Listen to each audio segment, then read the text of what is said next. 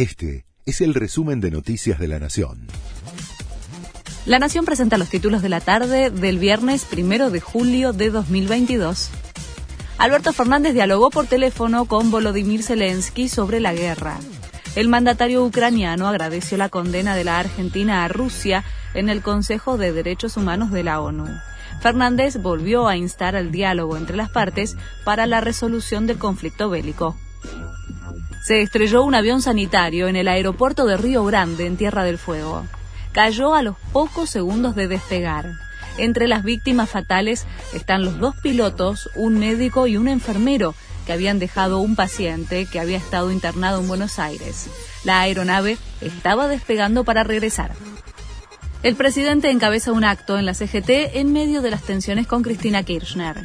Alberto Fernández será el orador central del homenaje a Juan Domingo Perón al cumplirse 48 años de su fallecimiento.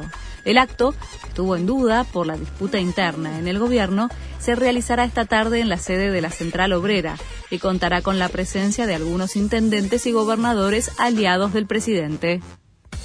El presidente de Paraguay dijo que un tripulante del avión venezolano se hizo una cirugía en el rostro. Uno se operó la cara para cambiársela. Imagínense, parece una película, afirmó Mario Abdo Benítez, quien insistió además en que los hombres a bordo de la aeronave retenida en Ezeiza tienen vínculos con el terrorismo internacional. Comienza la sexta fecha del torneo de la Liga. Boca recibe a Banfield en la bombonera a partir de las 21 y 30. Bataglia decidió poner un equipo alternativo, pensando en el partido del martes ante Corinthians por la Copa Libertadores. El técnico va a hacer 10 cambios en total. Mientras, los dirigentes esperan la respuesta del chileno Arturo Vidal después de haber hecho una propuesta formal para incorporarlo. Este fue el resumen de Noticias de la Nación.